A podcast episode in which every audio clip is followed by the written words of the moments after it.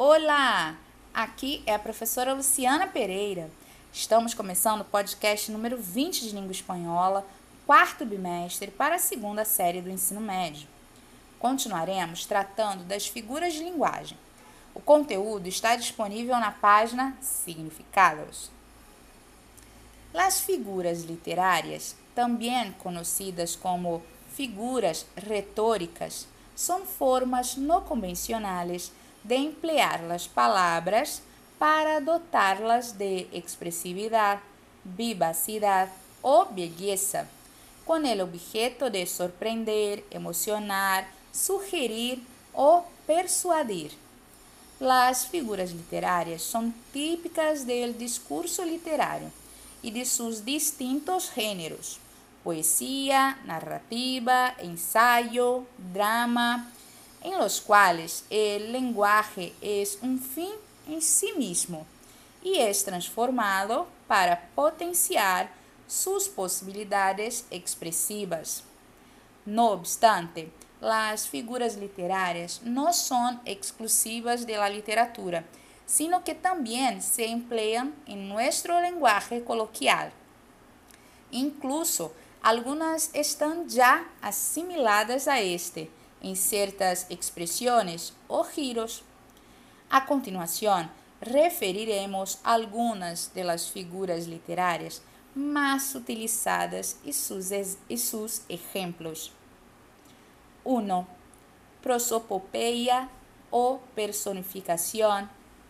La prosopopeia ou personificação é o procedimento retórico que consiste en atribuir cualidades propias de un ser racional o animado a otro inanimado.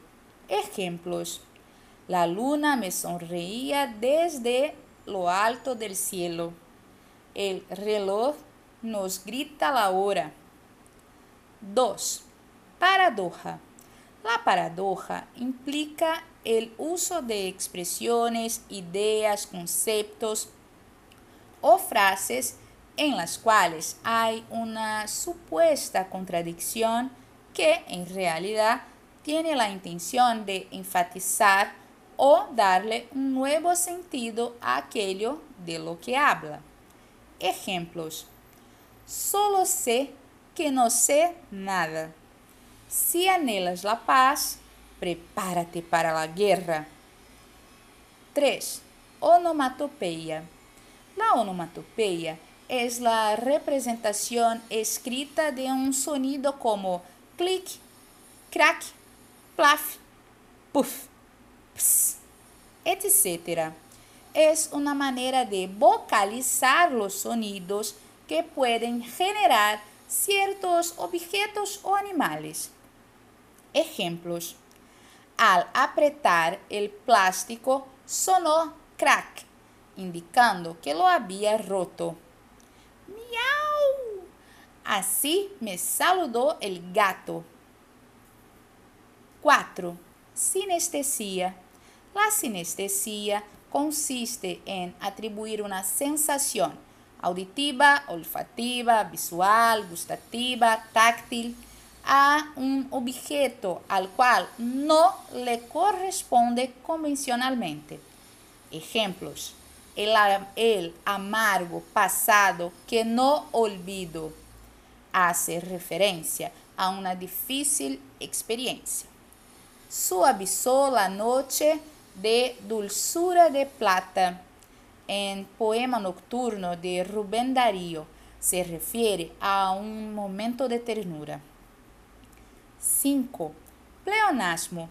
En el pleonasmo se produce una redundancia al emplear vocábulos que podrían resultar innecesarios para entender el sentido completo de la frase, por lo general con la finalidad de intensificar su significado. Ejemplos. Cuento con todos y cada uno de los presentes se refuerza la idea de que todos participen de algo. Te vi como mis propios ojos. Se hace énfasis en lo que vio con sus ojos. Neste podcast, vimos alguns exemplos, mas ainda existem outras figuras de linguagem. Com certeza estudará em língua portuguesa também. Bem, encerramos nosso último podcast. Graças por todo. Beijos!